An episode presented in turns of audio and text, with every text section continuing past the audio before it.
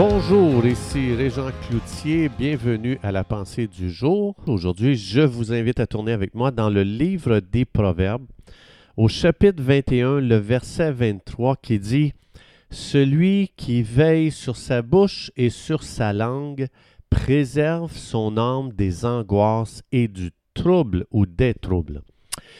Donc, euh, c'est incroyable que ici l'Esprit de Dieu nous dit nos angoisses et nos troubles de la vie sont connectés à notre bouche. Euh, donc, c'est quelque chose d'assez euh, extraordinaire ce que l'Esprit de Dieu ici est en train de dire. Maintenant, vous avez, si vous avez un petit peu de marche avec Jésus, vous avez sûrement remarqué que l'être humain, lorsqu'il se trouve dans des troubles, des problèmes, l'être humain a tendance à blâmer Dieu. Pourquoi te laisser ça m'arriver? Si tu es Dieu, pourquoi te pas empêché ça? Donc, euh, l'être humain, euh, il confesse des choses de sa bouche qu'il euh, ne réalise pas comment ça peut le mettre tellement dans des troubles. Dans Job chapitre 3, verset 25, ça dit, Job a dit un jour, Ce que je crains, c'est ce qui m'arrive. Ce que je redoute, c'est ce qui m'arrive. Donc, Job vivait dans cette pensée. Euh, j'ai peur que ça, ça m'arrive. Ça va sûrement m'arriver. Euh, euh, on entend ça souvent des gens. Mon père est mort de ça, je vais sûrement mourir de ça. je m'attends à mourir du cancer parce que mon père est mort du cancer. Ma mère, ma mère est morte du cancer. Mon oncle est mort du cancer. Mon grand-père, ma grand-mère, mon voisin. Donc, je vais sûrement mourir du cancer. Donc, on ne réalise pas, lorsqu'on entretient des pensées, ça peut ouvrir des portes à l'ennemi. On et souvent, ici dans le proverbe, dit c'est toi-même souvent qui cause tes propres troubles. Si on ne contrôle pas notre langue et euh, qu'on ne place pas notre bouche sous le contrôle de Dieu, l'ennemi va l'utiliser pour venir régner dans nos vies, pour nous contrôler, pour contrôler notre vie. Et déjà, s'il peut commencer à contrôler nos confessions, ben, ça veut dire qu'il est en route. Il veut éventuellement contrôler nos circonstances, notre vie, euh, notre raisonnement, et il veut prendre le contrôle de tout.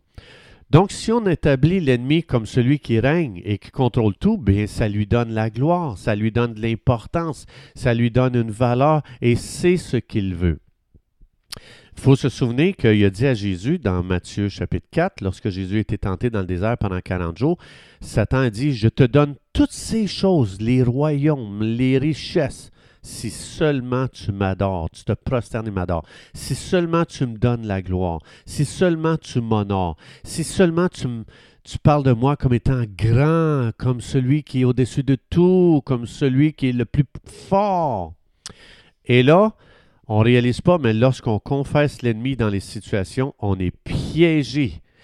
Euh, donc, combien de fois les gens vont dire Ah, oh, Satan est après mon mariage, il est après mes finances, il est après ma santé, il est après moi.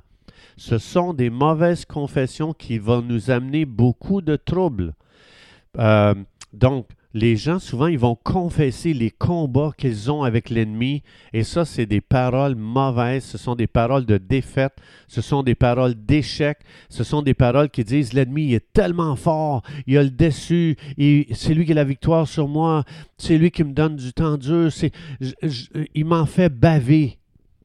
Donc, des paroles, ces paroles-là, ces confessions-là, euh, confesse combien le diable nous empêche d'avoir du succès, combien il attaque notre santé, comment il nous donne des maladies. Et ça, ce sont des mauvaises paroles. De telles paroles donnent la domination de Satan sur notre vie et ça crée nos propres troubles. L'Esprit de Dieu nous dit plutôt d'avoir la parole de Dieu dans notre cœur, de la confesser avec notre bouche. Là, quand je traverse une situation qui semble contradictoire à ce que Dieu dit, je dois avoir les promesses de Dieu. En face de la douleur, en face des symptômes, en face de l'adversité, l'Esprit de Dieu dit déclare la parole de Dieu, dit à la circonstance de se soumettre à la promesse de l'autorité euh, de la parole de Dieu au nom de Jésus, même si ta condition semble contraire à la parole de Dieu, elle va devoir se soumettre. Dans Philippiens 2, ça dit tout genou fléchira devant la Seigneurie de Jésus, devant Jésus-Christ, le roi des rois, le Seigneur des seigneurs. Autrement dit, personne, quand ça dit tout genou fléchira, les genoux, c'est la partie du corps qui résiste euh, qui ne veut pas plier, qui ne veut pas fléchir. Et ici, ça dit toute résistance va craquer devant Jésus. Donc, c'est important. C'est pour ça que l'Esprit de Dieu a dit ta langue, faut que tu l'utilises comme il faut. Garde ta langue, garde ta bouche soumise à la parole de Dieu et tu vas t'éviter beaucoup de troubles. Plus que je vais confesser l'activité des ténèbres, plus je lui donne de la force et plus je lui donne l'autorité sur ma vie et plus je lui donne du contrôle sur moi. Alors, si je comprends cette réalité, cette vérité importante, eh bien, je vais commencer à planifier le reste de ma vie qui n'aura rien d'autre que la parole de Dieu dans mes, dans mes confessions. Et ça, ça n'arrive pas tout seul. C'est seulement si vous et moi, on prend une décision ferme, on se fait violence. Ce sont les violents qui s'emparent du royaume de Dieu. On est violent, il va en être comme la parole de Dieu le dit. Et ça, ça ne vient pas tout seul. Il faut être violent. Parce que le royaume des ténèbres vont tout faire pour que je confesse leur activité, leur force, leur puissance, euh, comme quoi qui ont les devants, que c'est eux autres qui sont en train de remporter la victoire. Dans Isaïe chapitre 27, verset 3, ça dit, Dieu dit, Hey, est-ce que tu sais, je suis un jardinier vraiment, vraiment, vraiment là, maniaque? Je viens t'arroser à chaque instant de peur que l'ennemi t'attaque. Jésus, Dieu est en train de nous dire Hey, je suis là à chaque instant. Mais souvent, on parle plus de la présence de l'ennemi que de la présence de Dieu. Je partageais avec quelqu'un hier euh, si jamais euh, il y a un démon qui m'attaque, Dieu, il me promet qu'il va, envoyer des centaines et des milliers d'anges pour contrecarrer ses plans et pour y sacrer une bonne volée. Donc, ça veut dire que Dieu est continuellement en train de nous protéger. C'est un père qui prend soin de ses enfants. Imaginez-vous si un père sait que quelqu'un vient voler dans la maison, il va faire du tort à ses enfants, puis le père s'en va, puis il laisse ses enfants entre les mains du voleur. On dirait que c'est vraiment un père irresponsable. C'est pour ça que Dieu, dans Isaïe 27.3, il dit, moi là, je suis toujours là, je prends soin de toi, je m'assure que tu ne sois pas affecté par les attaques de l'ennemi. Donc, encore dans la parole, Dieu dit, je te protège comme la prunelle de mon œil. Confesse que tu es protégé plus que la prunelle de l'œil de Dieu. Dans Amos chapitre 5, Dieu se compare à une maman ours. Euh, euh, je ne sais pas si tu sais qu'est-ce que ça fait quand quelqu'un se met entre la maman ours et ses bébés. Malheur à la personne qui se met entre les deux. Malheur à l'ennemi s'il vient entre moi et Dieu. Si Dieu a mis ça dans le cœur de la maman ours, lui le créateur, Dieu a mis qu'est-ce qu'il était à l'intérieur de lui-même. Dieu dit, je vais le mettre dans la maman ours pour que les humains comprennent que si quelqu'un se met entre moi et mes enfants, malheur à cette personne. Et c'est pour ça qu'il n'y a rien entre nous et Dieu. L'ennemi ne vient pas. Quand Dieu dit dans Ésaïe 27.3, je viens à chaque instant, ben si l'ennemi vient entre Dieu et moi qui est en train de m'arroser, euh, je plains l'ennemi qui va aller se mettre entre moi et Dieu. Euh, c'est très dangereux de se mettre entre un enfant de Dieu et Dieu lui-même.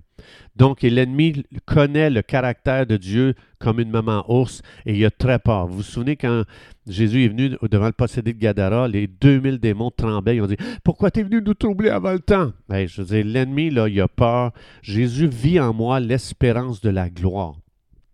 Jésus est en moi, celui qui faisait trembler l'enfer, celui qui faisait trembler les démons. Il est là à l'intérieur de toi si tu es un enfant de Dieu. Et quand les démons te voient, ils voient Jésus en toi, l'espérance de la gloire, pas de la honte, pas de la défaite, pas de l'échec.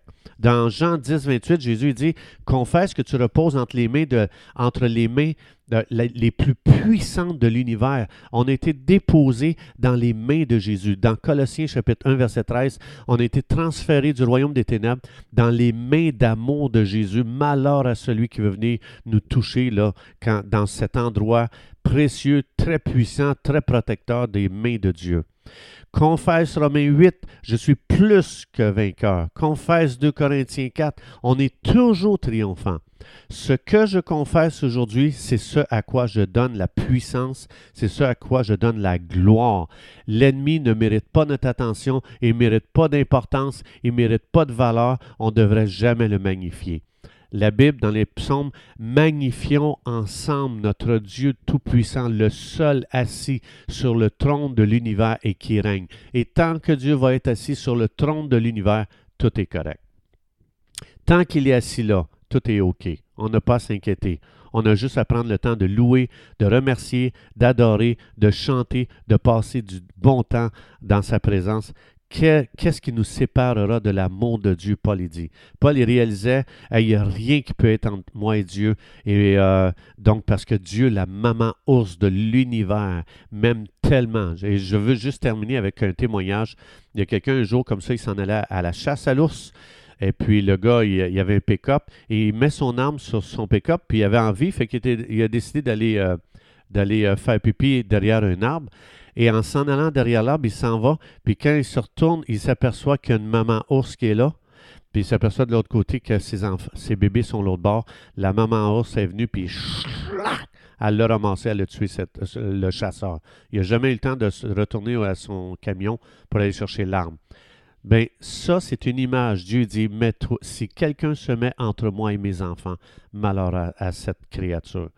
Alors, chers amis, confessons qu'on a un Dieu qui prend soin de nous, qui nous aime, qui nous défend, qui se bat pour nous. Et c'est un Dieu de victoire, c'est un Dieu protecteur qui se soucie de nous. À Dieu toute la gloire, l'honneur, la louange. Chers amis, que Dieu vous bénisse abondamment et Dieu vous en se retrouve demain.